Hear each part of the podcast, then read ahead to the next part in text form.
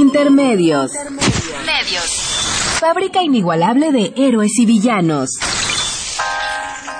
Intermedios. Los medios son más que el cuarto poder. Intermedios. Con Tania Rodríguez y Juan Manuel Valero.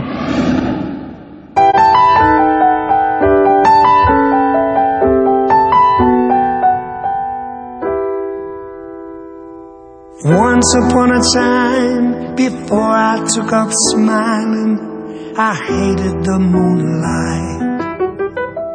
Shadows of the night that poets find beguiling seem flat as the moonlight.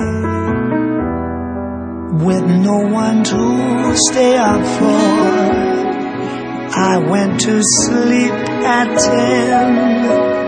Life was a bitter cup for the saddest of all men.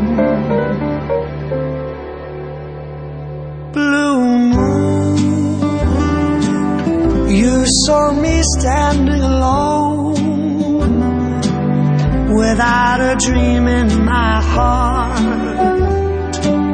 without a love of my own.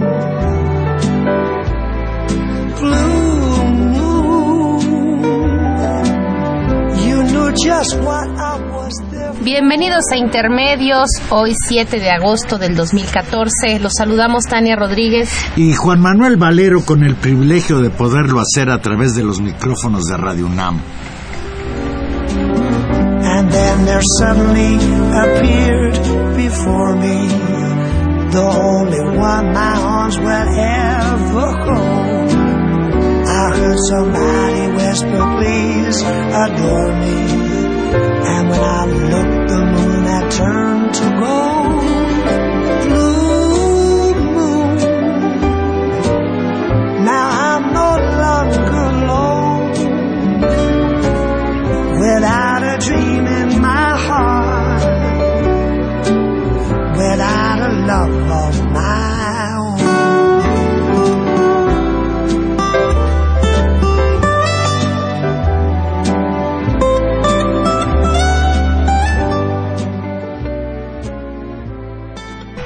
Pues hoy entramos muy románticos, Valero, con Blue Moon, esta canción pues conocida, un clásico, digamos, de la balada romántica norteamericana. Pues no más dos sí, de, sí, como como de mi abuelita, que te este gusta. es un cover, ¿no? De Rod Es un cover de Rod Stewart que ha grabado varios discos ya de cancioneros americanos. A mí la verdad Rod Stewart es un personaje que me cae muy que me cae muy bien y que creo que ha sabido reinventarse en su desde esta idea de como de loco rockero con esos pelitos parados, futbolero, ¿no? Pambolero, rockero. Y ahora tiene ya bastantes años cantando con una big band y haciendo estos covers bien, ¿no? Bien para una noche. Sí, es, una, buena interpretación. Para una noche de verano. De una canción muy, muy bonita, entrañable. De esas canciones que incluso uno las va queriendo más a medida que pasa el tiempo. Claro. Y ahí... Quizás, quizás cuando uno era joven las veía un poco fresona. Oh, no, bueno. Pero Blue Moon. Claro, un clásico. un clásico. Y por ahí creo que en la, en la, en la guitarra pues está Eric Clapton, así que pues qué le vamos a, qué le vamos no, a renegar. No. Suena bien. Ojalá y les haya gustado esta introducción. Pues Tania, público de Radio UNAM, consumatum est. Todo se acabó. Ayer pasado de las 11 de la noche, la Cámara de Senadores aprobó el último de los seis dictámenes de la legislación secundaria en materia de reforma energética que abre las puertas a la inversión extranjera en la producción de petróleo y electricidad. De inmediato, a través de su cuenta de Twitter, Enrique Peña Nieto anunció que promulgará dichas leyes en, los próximos días. Ya se habla incluso de que lo hará el lunes próximo. Leo textual lo que dijo anoche en Twitter el presidente Enrique Peña Nieto. Hoy se da un gran paso para el futuro de los mexicanos. Aprovecharemos mejor y de forma sustentable nuestros recursos energéticos. Se han sentado las bases para una nueva etapa de desarrollo y bienestar para las familias mexicanas. Esto dice Peña Nieto. Sin duda hay un cambio de modelo energético y económico que para sus impulsores es la panacea y para sus críticos el demonio. En medio de un ríspido debate que terminó en descalificaciones y pleitos, acusaciones de corrupción y señalamientos de que algunos legisladores se beneficiarán con la reforma, se aprobaron las leyes de presupuesto y responsabilidad hacendaria y general de la deuda pública que les remitió la Cámara de Diputados. Fueron aprobados sin cambio con 90 votos a favor y 27 en contra. Así se concretó el rescate con recursos federales de los compromisos laborales de Petróleos Mexicanos y de la Comisión Federal de Electricidad con la condición se dice en esta ley secundaria de que se revisen los contratos colectivos de ambos gremios, se reduzca la edad de la jubilación de los trabajadores. No, se aumente. Se reduzca, sí, se reduzca, sí, la edad. Ah, no, aumente. Sí, ahí hay un error. Pero tienes toda la razón. Así quisiéramos nosotros que nos reduzcan la edad de jubilación. Pues no, ¿eh? No. Yo no me quisiera jubilar nunca. Bueno, está muy bien. Pero lo más grave aquí es que, pues ya se aprobó esto de que se convierta en deuda pública los pasivos de Pemex y de la Comisión Federal de Electricidad, lo cual es, pues, verdaderamente una desmesura, porque ¿por qué va a pagar el pueblo de México unos pasivos que incluyen recursos desviados de la paraestatal al Sindicato de Trabajadores Petroleros de la República Mexicana para financiar campañas electorales del Partido Revolucionario Institucional. Se acordará usted del Pemex Gate, en el que se desviaron fondos de Pemex hacia el sindicato y del sindicato a la campaña a la campaña perdedora, por cierto, de Francisco Labastida, una una mala inversión de lo que es el mal uso del dinero público. Los senadores de izquierda insistieron en que deben transparentarse con detalle los pasivos de Pemex, sobre todo en cuanto a los llamados créditos laborales colectivos, que son los que recibe la directiva sindical que encabeza el ilustrísimo senador de la República, Carlos Romero de Champs, y que han servido para el enriquecimiento personal o el financiamiento de campañas presidenciales. Y yo creo que aquí es justamente, Valero, donde habría que poner la, la línea y los puntos sobre las IES. Y es la distancia que hay entre el dinero que se ha usado efectivamente para las campañas electorales, para el enriquecimiento de las cúpulas sindicales. Y la otra, también es cierto que pues son empresas estatales y que por lo tanto si no se hicieron los arreglos y si no se hizo el seguimiento para que los trabajadores tuvieran un fondo de pensiones adecuado, las, las, las, formas, digamos, financieras para garantizar eso, pues tampoco podemos, creo que además es uno de los discursos que, que pues que digamos que la derecha ha empleado mucho en un discurso muy antitrabajador, de decir, pues ahora pues que se arruinen y que entonces los trabajadores de Pemex y los trabajadores de la compañía de luz pues se queden sin pensiones. Pues no hay, no hay manera de enfrentar también esa situación.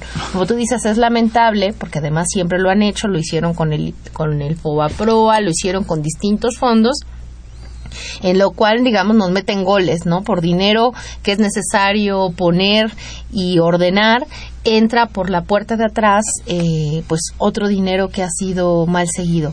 Creo que lo que indigna, y, y lo discutíamos hace ocho días, con el doctor Volvigny que señalaba, bueno, es que tal vez también la sensación de buena parte de, de, parte de la ciudadanía es que de ese dinero, que era un gran negocio de Pemex, pues quién sabe cómo se lo repartieron entre, entre distintos actores y creo que también hay un poco, hay un poco de verdad sobre este asunto, pero también es cierto que no podemos eh, validar pues un despojo a la mayor parte de los trabajadores que no ganan unos sueldos infinitos y que tienen ciertas condiciones dignas de trabajo y que no representan y no tienen por qué ser los que paguen pues este proceso de privatización.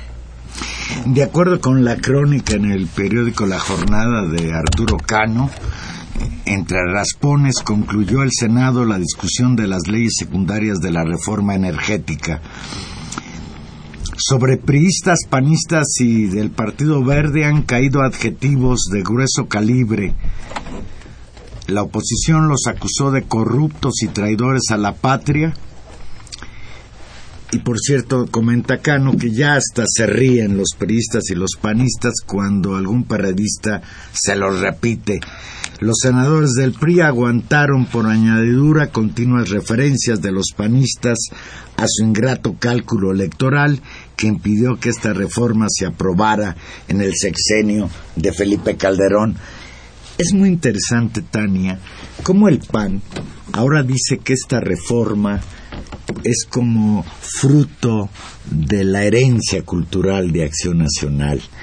Y efectivamente, Acción Nacional, el Partido de Acción Nacional, nació como un partido de oposición a la Revolución Mexicana y muy particularmente a la expropiación petrolera del general Lázaro Cárdenas en 1938. Y hoy señalan, bueno, que... O sea, sí, sí le da, sí le da razón, sí le das razón a Madero diciendo que esto es un triunfo cultural del no, PAN. Yo no le doy la razón, porque lo que nosotros sabemos que este es un triunfo cultural de Washington nosotros sabemos que esta reforma electoral, Tania, independientemente de las consideraciones, fue concebida en Estados Unidos. Fue concebida en Estados Unidos bajo el argumento de la seguridad energética de ese país. Hay un acuerdo en el cual México se compromete a producir y, y venderle a Estados Unidos un millón y medio de barriles al día cuota que no ha podido pues cumplir y que ahora gracias a esta reforma se va a cumplir. Hay especialistas que señalan con toda nitidez de que México no requiere producir más petróleo del que actualmente produce para satisfacer las necesidades internas. Lo que se están satisfaciendo las necesidades de los Estados Unidos es una imposición y pues habría que ver cuáles son las razones detrás de esta decisión que han adoptado como partidos fundamentales el PAN y el PRI. Pues tenemos en la línea y es un gusto para nosotros.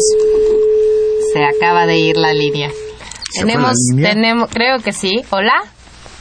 Bueno, no la tenemos, pero estamos tratando de entrar en comunicación con la doctora Claudia Sheinbaum Pardo. Espero que los próximos segundos podamos, podamos hacerlo justamente para entender esto esto que nos que nos comentas Juan Manuel que es eh, las razones de fondo en términos digamos de modelos productivos y de necesidades de desarrollo que termina que cumple una industria tan importante como la industria energética Por cierto, en esta, en esta, en este, en esta crónica que hace de lo que sucedió ayer en, en la Cámara de Senadores. Ahí estás. Hola. Arturo Cano. Bueno. Hola. Bueno. Claudia. No, no tenemos a Claudia. Algo está pasando con la línea.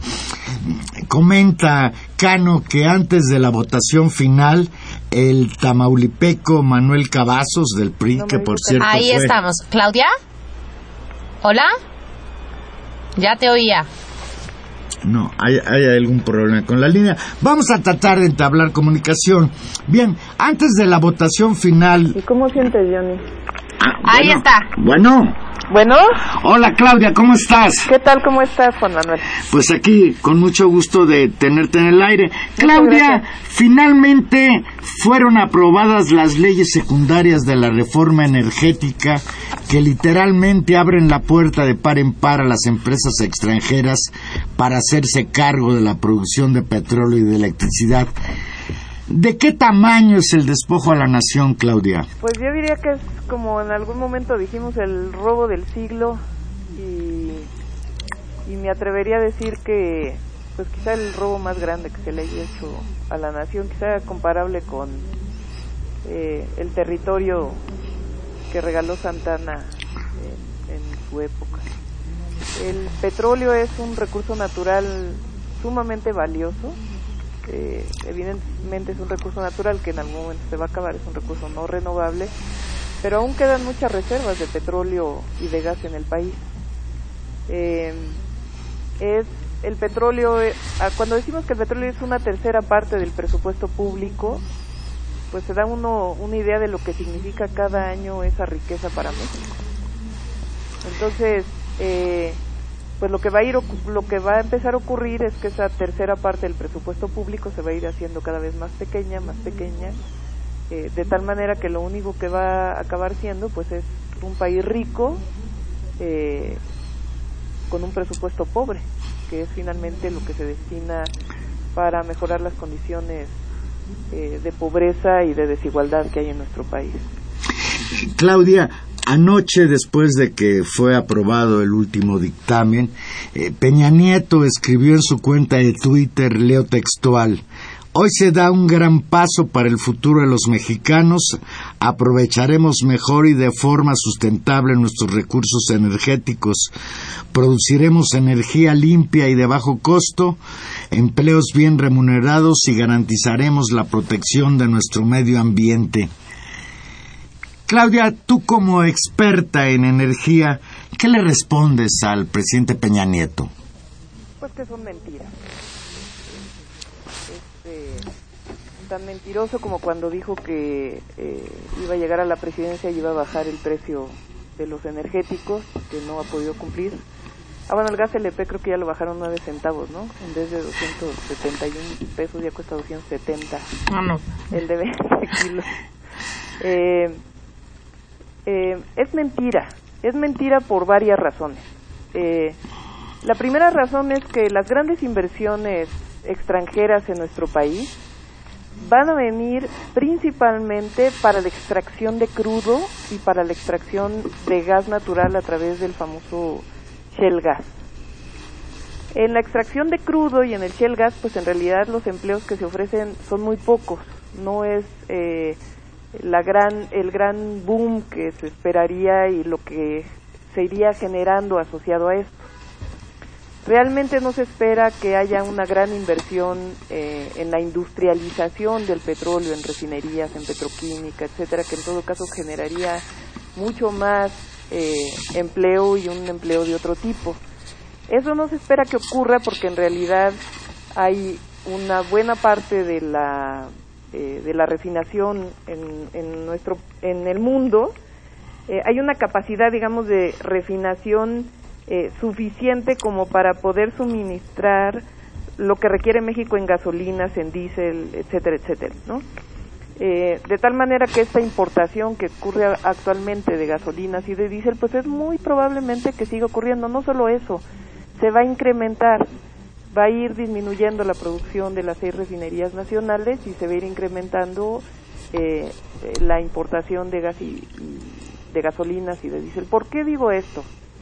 Los contratos que fueron aprobados con la reforma constitucional, porque ni siquiera vienen en las leyes secundarias, viene en la reforma constitucional, son contratos en donde las empresas transnacionales pueden explotar petróleo y pueden llevarse el petróleo y dejar una contraprestación para México.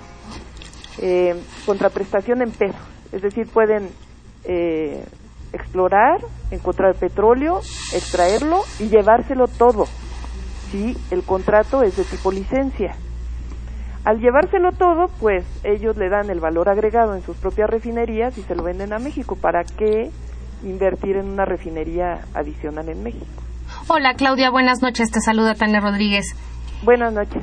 Eh, esta, esto que describes pinta un escenario todavía más complicado porque esto no solamente nos, nos libra de la promesa de que esto generaría modernización, sino nos regresa y nos amarra en realidad un modelo mucho más dependiente, mucho más controlado y en el cual pues en el mediano plazo incluso se cierra el ciclo a un desarrollo autónomo, digamos, de otro tipo, de industrial, incluso en el modelo industrializador y extractivista, pero con cierto control de desarrollo de tecnología, de empleos y pues de la autonomía que eso da para el, para el desarrollo económico de un país.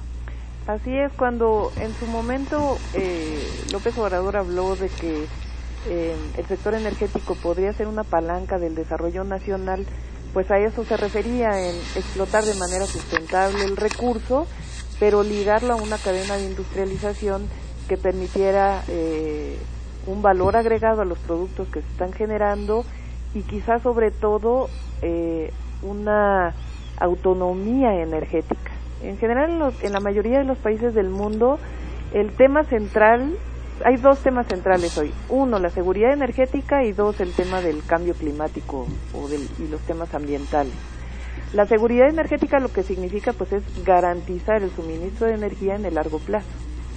Lo que estamos haciendo supuestamente ahora es garantizar el suministro de energía entregándolo a empresas transnacionales cuyos intereses no son precisamente el desarrollo nacional, sino son sus propios intereses.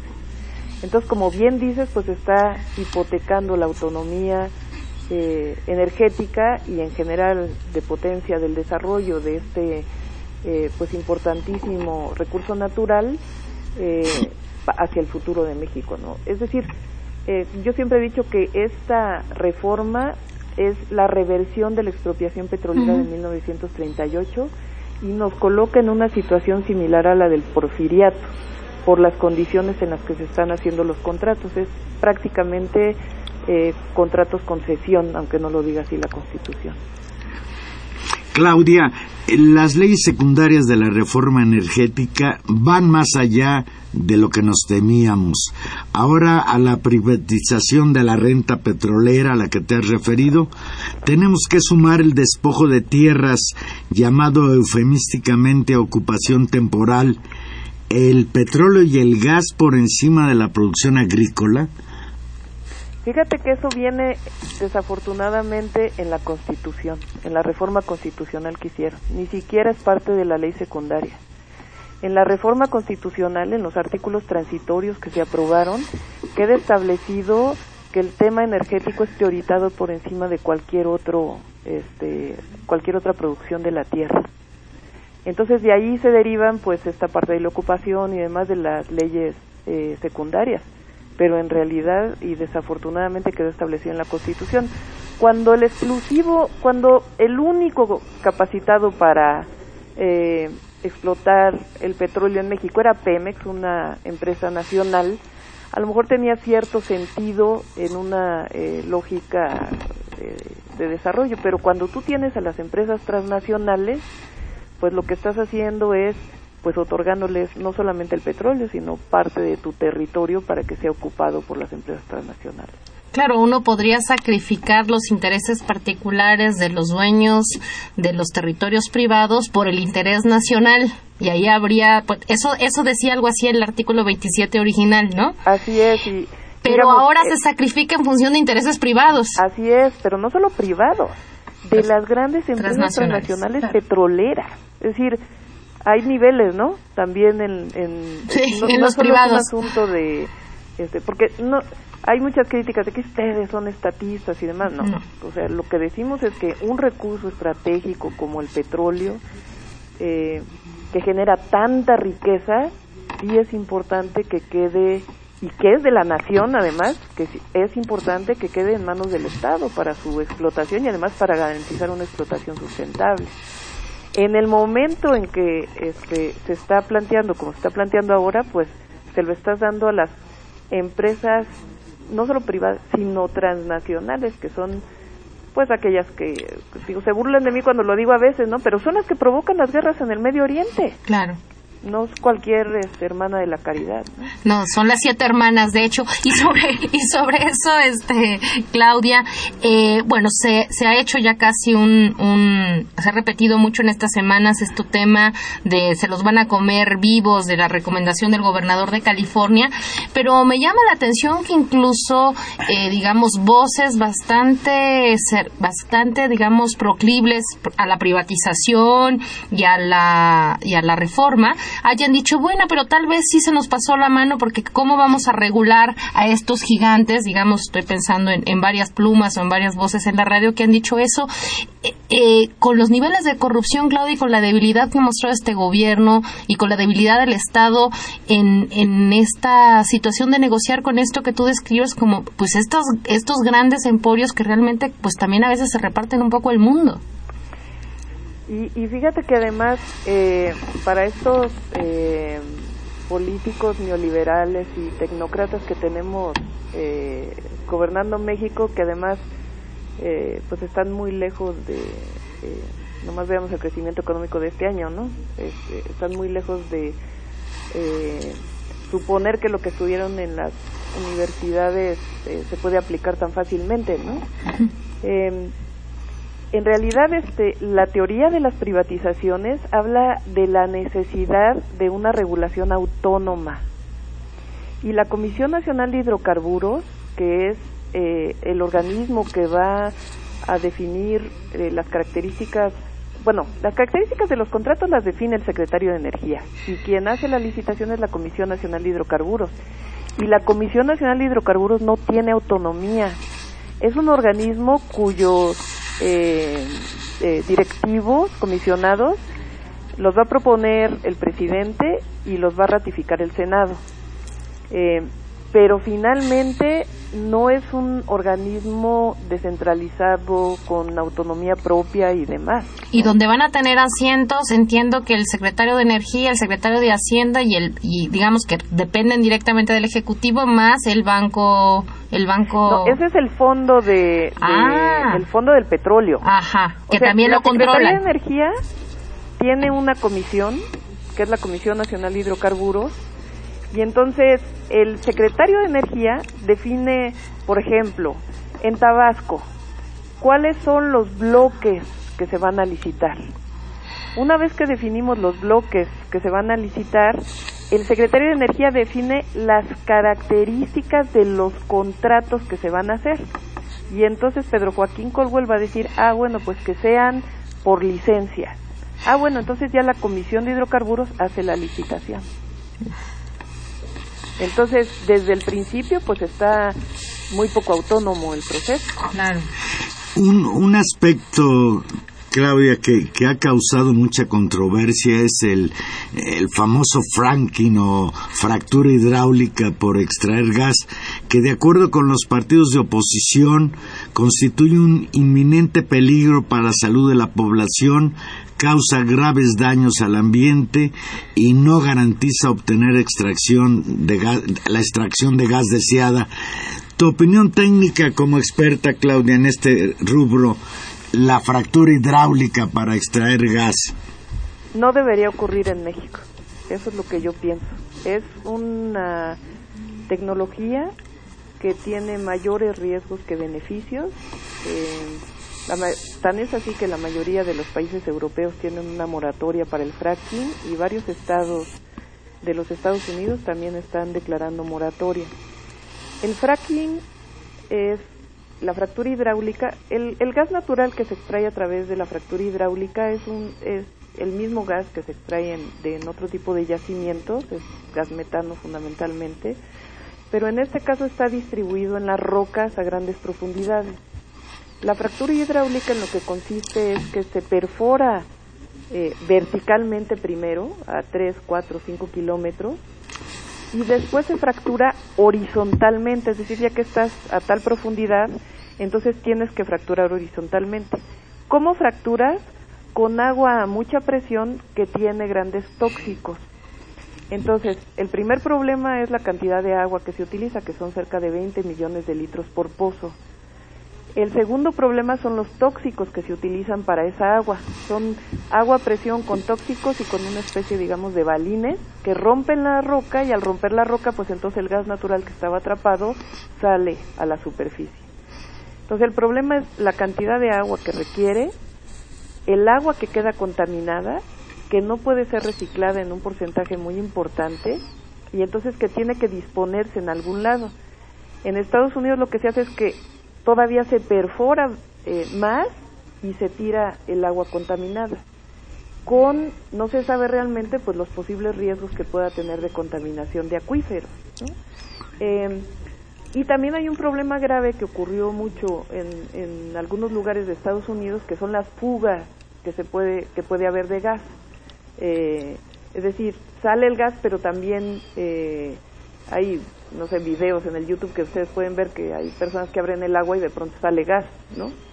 Eh, entonces, claro, todas las, puede haber muchas medidas de control, eh, de seguridad que pueden ir disminuyendo los riesgos, pero el tema central, que es el uso del agua y la contaminación del agua, no es un tema resuelto. Y particularmente en México, las zonas en donde hay más gas, shell gas se llama, o, o gas, gas de esquisto, eh, o gas de lutitas es en el norte de la República.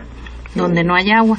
Precisamente donde hay un problema grave de agua, ¿no? Este, yo oí una vez a la subsecretaria de Energía que dijo que no nos preocupáramos porque el agua iba a provenir de, eh, de yacimientos todavía más profundos. Y uno dice, pues, ¿y dónde está esa agua, no? ¿Cuántos estudios hay que en todo el país resulta que hay yacimientos de agua a 5 kilómetros de profundidad, pues eso, este, la verdad es eh, solo para salir del paso, nuevamente este, con mentiras o con mentiras a medias, o verdades a medias. Otro, otro de los de los asuntos que, que esta reforma pues pone en la mesa y genera una enorme incertidumbre es en realidad qué, qué pasará con las con las empresas pues hasta hoy estatales y hasta hoy monopólicas tanto de la producción de, de hidrocarburos como de electricidad Claudia Pemex y la CFE eh, cuál es su futuro pues en empresas. Y por lo tanto pues como también mecanismo pues más o menos de lo que de las pocas empresas que le quedan al Estado mexicano. Eh, yo creo que esas empresas van a permanecer. Hay quienes dicen que muy pronto van a desaparecer. Eh, yo creo que Pemex va a permanecer pues pero va a irse reduciendo cada vez más. Con un adicional eh, que es que Pemex eh, puede seguir contratando con privados sus labores sustantivas. Entonces vas a tener a los eh, a las transnacionales y a Pemex que en realidad no va a realizar sus actividades sino que las va a contratar. Entonces en realidad se va a volver una empresa administradora con una carga fiscal muy grande que es que además este por cierto eh, Peña Nieto está pensando que una parte importante todavía de lo que extrae Pemex se lo va a seguir quedando Pemex en el corto plazo, pues porque ellos tienen que garantizar su ingreso, ¿no? En los próximos años que les queda de sexenio. Ya este, para el próximo presidente a ver eh, qué le queda, ¿no? Pero se van a ir haciendo más chiquitas y en el caso de Comisión Federal de Electricidad es sumamente grave lo que están haciendo con CFE porque eh, si todavía tengo tiempo porque sí, sí, claro, claro, no, te, escuchamos con atención, Claudia. Este, CFE actualmente, eh, desde hace muchos años, particularmente desde el año 2000, dejó de invertir en generación eléctrica. Y eh, hay una, un mecanismo que permitía la ley entonces que era la producción independiente, de tal manera que los privados generan electricidad y toda la electricidad que generan se la venden a CFE y CFE ya se la vende a los consumidores. Eh, este, este mecanismo del productor independiente va a permanecer. Entonces va a haber generadores privados de electricidad que le van a vender directamente ahora a un organismo que va a distribuir la electricidad en el país y solamente los grandes empresarios, los grandes consumidores van a poder comprarle a los generadores privados. Y CFE va a seguir comprando la electricidad a privados y vendiéndonos la CFE a los pequeños comerciantes y a los usuarios residenciales. Entonces ese queda en una condición muy terrible porque tiene que seguirle pagando a los privados la generación que están vendiendo al menos por los próximos 20 años, porque muchos contratos, y es más, algunos contratos se están haciendo ahorita para los próximos 30 años. Por eso, cuando dicen que la electricidad va a bajar, este, es muy difícil que baje, porque CFE tiene ya contratos establecidos por generación y por capacidad instalada, se llama, en donde tiene que pagarle a esos privados. Entonces, CFE no va a generar, va a tenerle que seguir pagando a los privados la generación de electricidad y va a tener cada vez menos subsidios. Entonces, la única manera que va a tener para resolver que siga siendo pues una empresa más o menos eh, rentable, pues es subir las tarifas de electricidad a los residenciales y a los comerciales. Entonces, CFE va a permanecer, pero en una condición eh, pues sumamente difícil. Claudia, llegamos a, un punto. pareciera que, ah, dicen por ahí que según el sapo es la pedrada, pero pareciera que frente a lo que ellos definen como un cambio histórico, un cambio de rumbo en el país, la reforma más importante en 80 años, después de todo esto que nos ha señalado, como que yo no veo a una oposición, no veo a una sociedad mexicana organizada en contra de estas reformas. ¿Qué pasa, eh, Claudia, tú como integrante destacada del Movimiento de Regeneración Nacional? Eh, ¿Cómo ves? ¿Todo lo estamos apostando a detener esto con la consulta popular en 2015? Pues por lo menos esa es la apuesta. Primero a... Eh, la consulta popular es una demanda este, muy, digamos, noble y democrática, ¿no? Es eh, pregúntenle al pueblo de México si eso es lo que quiere. Si el pueblo de México decide que sí, que eso es lo que quiere, pues sigámonos por ese rumbo. Pero si el pueblo de México decide que no, entonces que se revierta lo que se ha aprobado recientemente. Es decir, hagámoslo democráticamente, un, algo tan importante para el futuro del país, pues que lo decían los mexicanos y además con el adicional que es un recurso de la nación. Entonces, por eso eh, eh, la solicitud de firmas para que la gente exija que esto se haga por consulta popular, eh, pues tiene mucho resultado cuando vamos casa por casa. Eh, la gente dice, sí, pues en todo caso que nos pregunten a todos, ¿no? Y de alguna manera, cuando se entreguen las firmas de la consulta, pues va a venir una demanda y una exigencia para que esta consulta se haga, ¿no? Eh, yo creo, este, desafortunadamente, que eh,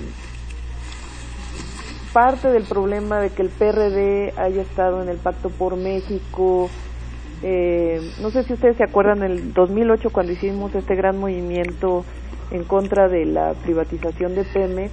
Cuando las Adelitas se hicieron famosas. Eh, hubo un apoyo fundamental sin el que no pudiera haber surgido este movimiento que fue de los propios senadores y diputados. Los senadores toman la tribuna en el Senado y de ahí se despierta pues una movilización muy grande. En esta ocasión pues en realidad los senadores del PRD pues sí debatieron mucho pero hasta ahí, ¿no? No hubo eh, ninguna otra manifestación que permitiera este pues cerrar y obligar a un debate nacional mucho más profundo de algo tan importante como lo que está ocurriendo, ¿no?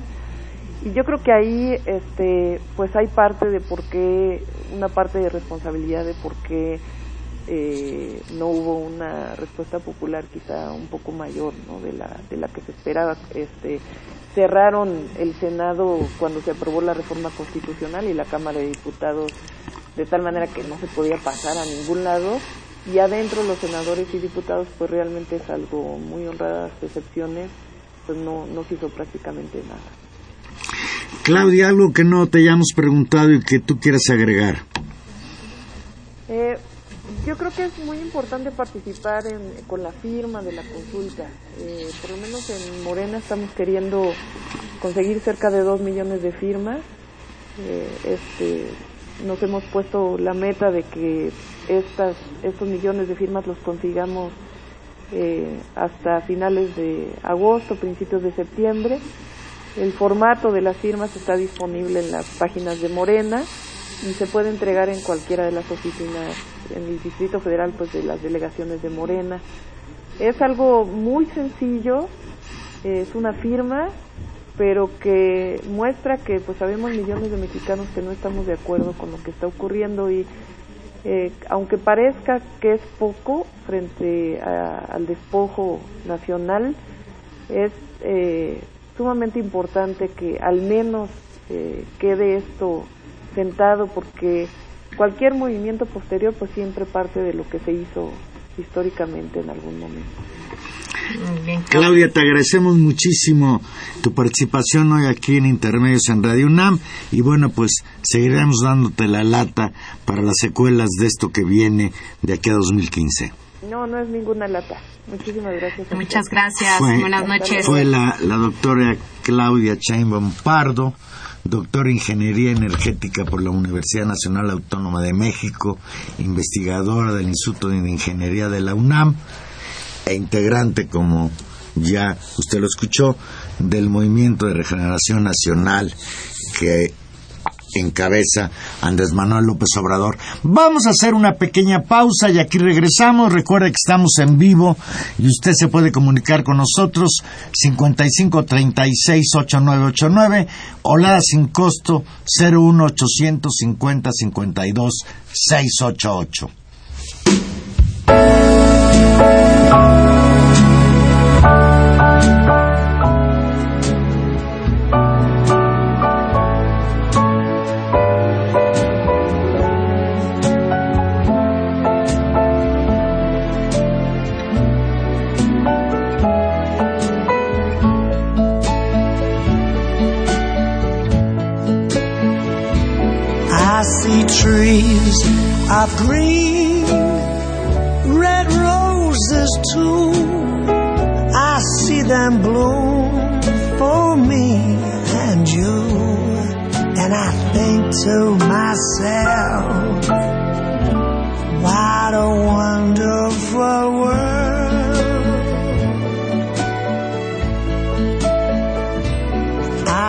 Skies of blue and clouds of white, the bright blessed day and the dark sacred night, and I think to myself, what a wonderful world.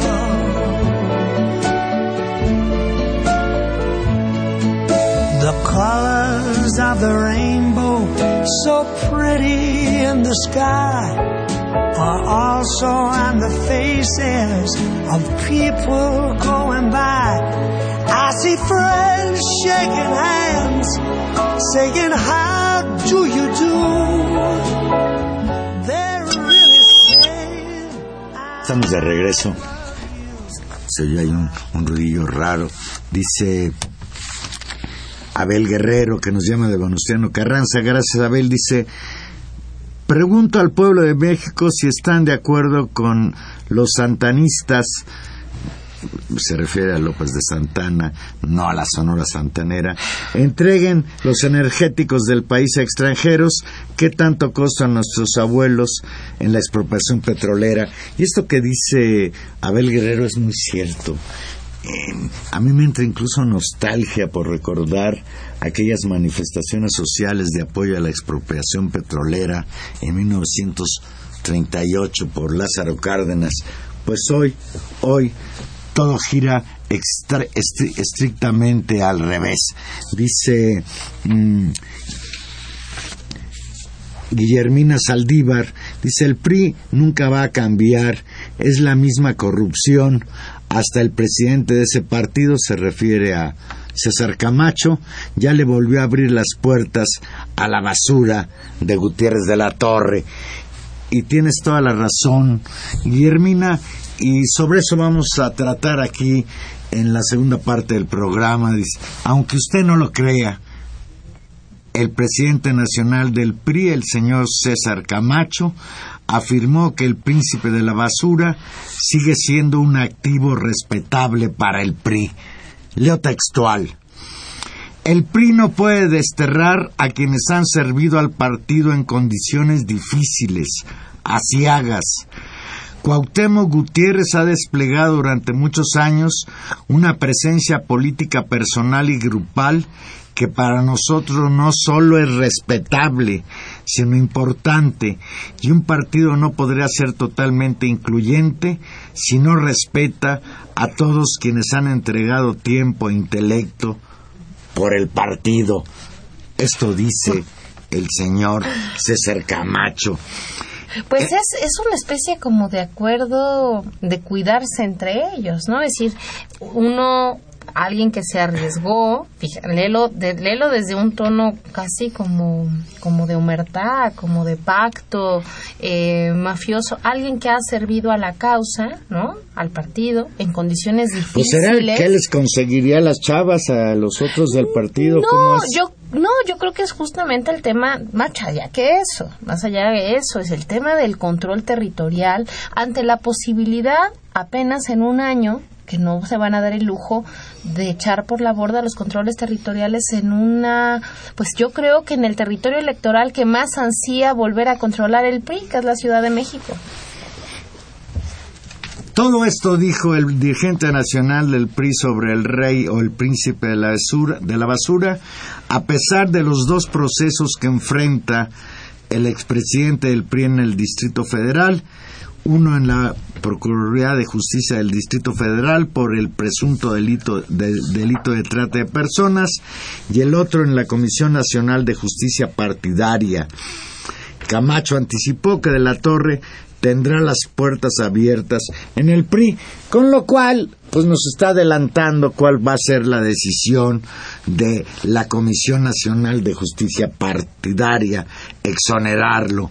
Todo esto lo dijo precisamente el señor. Yo pensé que iba a decir el resultado de la investigación César, de la César Camacho cuando tomó protesta a los nuevos integrantes del comité directivo del PRI en el Distrito Federal. Y bueno, pues hoy entendemos que el espaldarazo que le acaba de dar el PRI al tratante de mujeres Cuauhtémoc Gutiérrez muestra que la red de prostitución priista es muy grande y que por cierto, de acuerdo con los nombramientos, Cuauhtémoc Gutiérrez mantiene el control de la estructura del PRI en el Distrito Federal. Y en una de esas, Tania, el PRI le arrebata el Distrito Federal a la izquierda. ¿Y qué te parecería como jefe de gobierno capitalino Cuauhtémoc Gutiérrez de la Torre. Yo, creo que, que no llega, que no, no necesariamente, ¿no? necesariamente llega hasta allá. toda la ciudad en un burdel. No, Valero, quita esa imagen de la, de nuestra mente.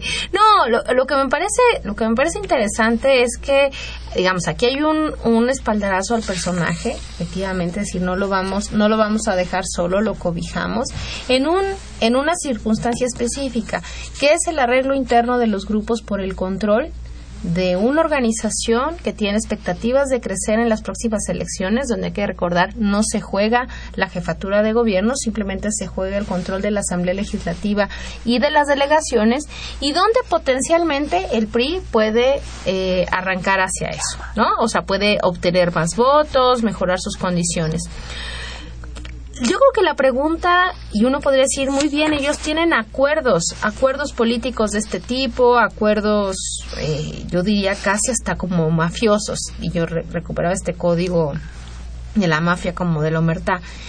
Y esa es una historia de ellos. Pero ¿qué pasa con la, con la ciudadanía? Y es algo que yo creo que vamos a tener que observar. Es decir, ¿qué pasa con la memoria de tan corto plazo de, eh, digamos, el escándalo que se armó alrededor de Cuauhtémoc Gutiérrez de la Torre y, y si le vamos a hacer pagar o no a ese partido los costos políticos de personajes. O hacemos la, una especie como de la misma operación, el personaje desaparece, un poco se le quitan reflectores y no pasa nada, es decir, no hay costos políticos para la política institucional, es en este caso un partido, que sigue avalando esas conductas. Y lo mismo podríamos decir para el próximo año en la elección de Michoacán con respecto a un gobierno que ha avalado unas conductas increíbles de su gobernador, de su gobernador sustituto, de la familia del gobernador. el hijo del gobernador que ¿qué chupa pasa, con la tuta. ¿Qué pasa con nosotros? Es decir, uno puede decir, ¿qué, qué, pero qué clase política tan horrorosa y qué ciudadanía de tan corta memoria. Sí, yo, yo creo que hay un problema gravísimo y que el PRI sabe perfectamente que puede realizar todo este tipo de canalladas, pues porque no hay, no hay una oposición ni en las cámaras ni en la calle que se enfrente a ellos. Estamos por terminar el programa, Tania, y yo no quisiera que nos fuéramos sin comentar esto que es una buena noticia, una noticia de esperanza que nos llegó el lunes pasado desde Argentina. Estela de Carlotto, presidenta de las abuelas de Plaza de Mayo, encontró a su nieto, a quien buscó durante 36 años. Guido Carlotto, ese es su nombre verdadero, nació en un centro clandestino de detención durante la última dictadura militar en Argentino y es hijo de Laura, la hija de Estela, que fue secuestrada en 1977. Habría que recordar que el gobierno militar en Argentina se caracterizó por detener a mujeres embarazadas que eran torturadas y asesinadas después de parir y sus hijos terminaban siendo entregados en adopciones ilegales a militares, policías y civiles. Convertido ya en un hombre, Carlotto se acercó voluntariamente a las abuelas de Plaza de Mayo para realizarse exámenes genéticos debido a las dudas que había tenido sobre identidad. De esta manera, Guido se convierte en el nieto número 111 que es recuperado por estas mujeres impresionantes. Mujeres ejemplares que son pues de una de una fortaleza no las abuelas de, Plaza de Mayo las abuelas argentinas. la organización Aires. la organización que fundó justamente Estela Carlotto junto con otras mujeres que buscan a sus nietos nacidos y robados en las, en las cárceles clandestinas durante los años 70 durante la dictadura militar argentina es una noticia que conmocionó, por supuesto, al, a la sociedad argentina y que tiene sus ecos hasta acá, ¿no? Donde el exilio argentino, pues, tiene lazos muy fuertes y donde la propia historia Juan Manuel, pues, es, es realmente conmovedora, es, eh, por un lado, feliz, como tú dices, y por otro lado, profundamente triste también en términos de todas las heridas abiertas que hay en estos procesos brutales, ¿no? De, de represión, de desaparición, de castigo a la sociedad civil por parte de esa dictadura militar. Y y uno no puede dejar de pensar pues el enorme proceso que ha hecho la sociedad argentina y hay que decirlo ahí con todas sus letras y el gobierno argentino por facilitar las condiciones para el reencuentro y saldar sus propias cuentas con ese pasado eh, cercano aún, doloroso aún, porque todo método, digamos, brutal, y que, y que lo están haciendo. Entonces, pues, felicidades, digamos, al, a, pues, por supuesto, a la familia. Y Carlotto que se reencuentra. Que Estela de Carlotto, que ha trabajado tantos años buscando a su nieto y buscando a familiares de otros desaparecidos, pues eh, hoy ella ha tenido su recompensa, dice ella misma, Quiero compartir con ustedes esta alegría enorme que me brinda hoy la vida. He encontrado lo que busqué y buscamos con mi familia. Es, es muy impresionante. Y después platicó en la rueda de prensa que se comunicó con la presidenta argentina Cristina Fernández, quien le llamó por teléfono para confirmar la noticia. Y dice Estela, lloramos juntas. Y, y eso Hubo en México y muchos ejemplos de compañeros argentinos que llegaron como perseguidos políticos huyendo de la brutal represión de aquella dictadura de Videla. Y vino a mi memoria en este recuerdo de ya muchos años una novela pequeña en cuanto a dimensión, pero muy grande en cuanto a contenido que yo, yo te recomiendo, Tania, le recomiendo al público. Una novela de un escritor argentino muy entrañable, eh, Alberto Constantini, de dioses, hombrecitos y policías, que expresaba muy gráficamente la irracionalidad de un régimen que llegaba a torturar y asesinar a las mujeres y después les robaba a sus hijos, desde luego mujeres que de alguna manera eran consideradas enemigas del régimen. Las historias son múltiples. Hablar de que han sido recuperados 111 o encontrados 111 niños que fueron arrancados del seno materno, sus padres asesinados y que después pues tuvieron otra identidad, vivieron en las manos de una familia manchada de sangre por la represión en la Argentina. Sí, es, es muy impresionante y este caso de Argentina, digamos que, que es ejemplo, creo, de, de enfrentar un pasado durísimo, ¿no? Eh, con, con, un enorme trabajo en buena medida de estas mujeres de la Plaza de Mayo que han, que han insistido en la necesidad de la memoria, de recontrar, de hacer justicia, ¿no? Y pues el acompañamiento pues de instituciones estatales que han que han invertido recursos humanos, sociales en el sentido muy amplio de la palabra para poder lograrlo. Y la gran pregunta, Juan Manuel, que, que uno ve eh, también en el espejo de pues de estas tragedias, pues son las propias tragedias mexicanas donde es una, una de las tantas cuentas pendientes que nos tenemos como sociedad es justamente enfrentar con toda seriedad el problema de los desaparecidos políticos eh, digamos históricos en este país y este desastre y baño de sangre que es la cantidad de desapariciones de todo tipo en los últimos años en este país que, que cuando uno ve las cifras pues siente escalofríos. Ahí hay una enorme deuda y pues qué bueno que, que Argentina ha avanzado en ese camino y nos muestra una ruta que algún día tendremos que empezar a caminar. Un país que no ajusta cuentas con el pasado, que no resuelve sus asignaturas pendientes, no tiene futuro. Y bueno, pues enhorabuena por Estela Carlotto, enhorabuena para el gobierno argentino que ha asumido, ha sabido asumir su responsabilidad en el sentido de no permitir la impunidad. Ya nos vamos. Estuvimos con ustedes en los controles técnicos Humberto Sánchez Castrejón, en la producción Gilberto Díaz y en los micrófonos. Tania Rodríguez, escúchenos el próximo jueves 8.5 aquí en Intermedios. Y Juan Manuel Valero, pásense una bonita noche abríguense si salen a la calle. Está lloviendo en la Ciudad de México. Buenas noches.